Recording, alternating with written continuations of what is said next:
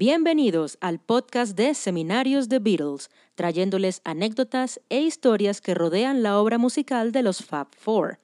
Soy María Valencia y déjenme llevarlos hacia donde voy.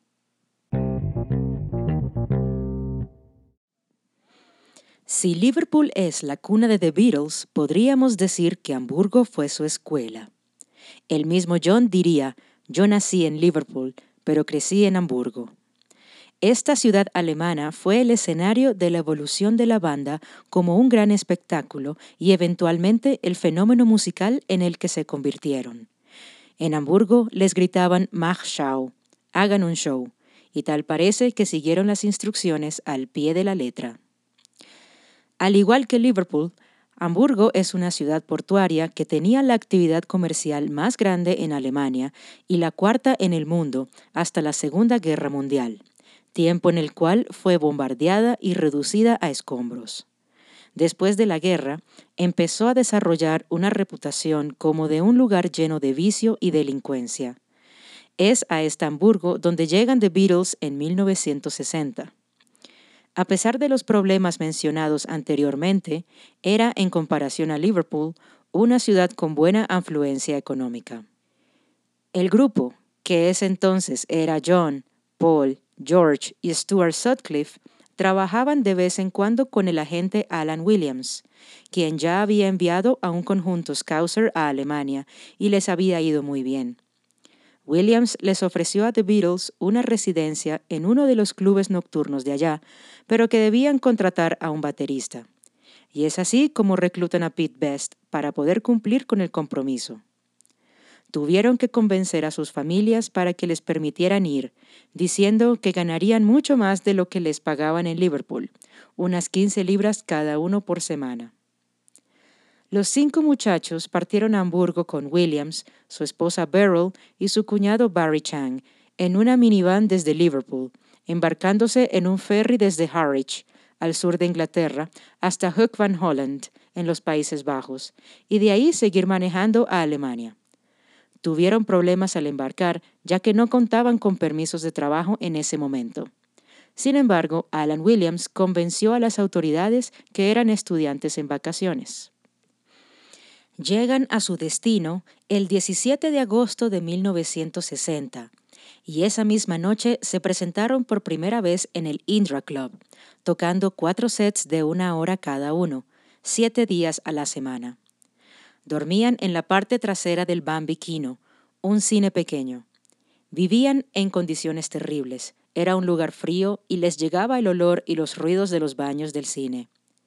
Casi un mes después, empiezan a tocar en el Kaiser Keller Club, que pertenecía al mismo dueño del Indra, Bruno Koshmira, quien fue el que los contrató a través de Alan Williams. Las largas jornadas musicales que tenían en esos clubes es lo que The Beatles eventualmente declararían fue lo que mejoró considerablemente sus habilidades en el escenario. Koshmira les gritaba que hicieran show, refiriéndose a que no solo se limitaran a tocar sus instrumentos, sino que también hicieran payasadas en el escenario y conectaran con el público. El cansancio no era una opción. La banda permanecía activa con ayuda de fármacos que los mantenía despiertos. Se metían en problemas con miembros de la audiencia, escapando de una que otra golpiza gracias a la seguridad del club. Y también se enredaron con chicas que trabajaban en la zona roja donde estaban ubicados. Estando en Hamburgo, compartieron junto a otras bandas de Liverpool como Derry and the Seniors y Rory Storm and the Hurricanes, quienes tenían como baterista a Ringo Starr. Allí también conocieron a Astrid Kircher, Klaus Forman y Jürgen Vollmer, los artistas que eventualmente se harían muy amigos de la banda. Astrid se convertiría en la prometida de Sutcliffe y sería la que haría la primera sesión fotográfica formal del grupo.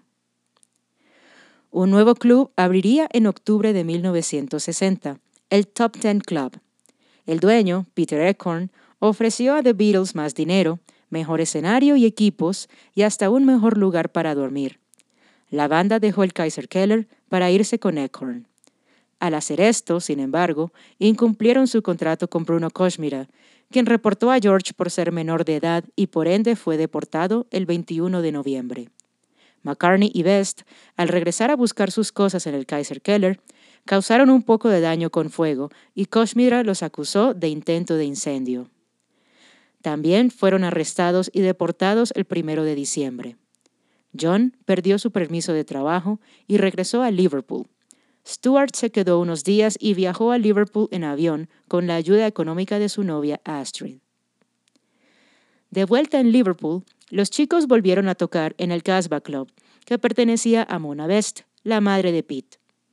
Algunos colegas comentarían después haber quedado impactados por la abrumadora mejoría en talento musical que el grupo traía desde Alemania. Esto les abrió la puerta del famoso Cavern Club, un bar de jazz en la ciudad. Tan pronto Harrison cumplió la mayoría de edad, The Beatles viajaron de regreso a Hamburgo, esta vez con un contrato con el Top Ten Club. Eckhorn se encargó de pagar las multas por las deportaciones de los chicos y les ofreció una residencia desde el 27 de marzo al 2 de julio de 1961. Es en esta época que Sutcliffe finalmente abandona la banda y Paul asume, a regañadientes, la ejecución del bajo. Las chaquetas que usaban para los shows, hechas por una vecina en Liverpool, se deterioraron y decidieron cambiar su look por completo, vistiendo chaquetas y pantalones de cuero, jeans y botas de vaquero, para acentuar su apariencia de rock and roll. Aquí también empezaron a llevar el que sería el famoso corte Beatle, adoptado primero por Stuart gracias a Astrid Kircher y luego llevado por los demás. Durante este segundo viaje, The Beatles hacen su primera grabación a ser lanzada al mercado, siendo la banda soporte de Tony Sheridan en su sencillo My Boney. Tal es su éxito al regresar a Liverpool que consiguen una residencia para tocar en The Cavern. Los Fab Four regresarían a Hamburgo un par de veces más, esta vez para tocar en el recién inaugurado Star Club, una sala para unos 2.000 espectadores, en abril y en noviembre de 1962. Para ese entonces ya Brian Epstein era su manager y para su segunda residencia en el Star Club ya Ringo era parte de la alineación. Hoy en día, la ciudad teutona rinde homenaje a esos frenéticos días al inicio de la carrera de la banda con una plaza conmemorativa llamada Beatlesplatz, donde se pueden ver unas figuras en metal que representan a los chicos. The Beatles recordarían su tiempo en Alemania como unos días de gran aprendizaje y crecimiento profesional y personal. A pesar de las condiciones difíciles que vivieron, los vicios que los rodearon y los constantes problemas que surgieron en sus residencias, debemos agradecerle a Hamburgo por pulir a nuestros diamantes.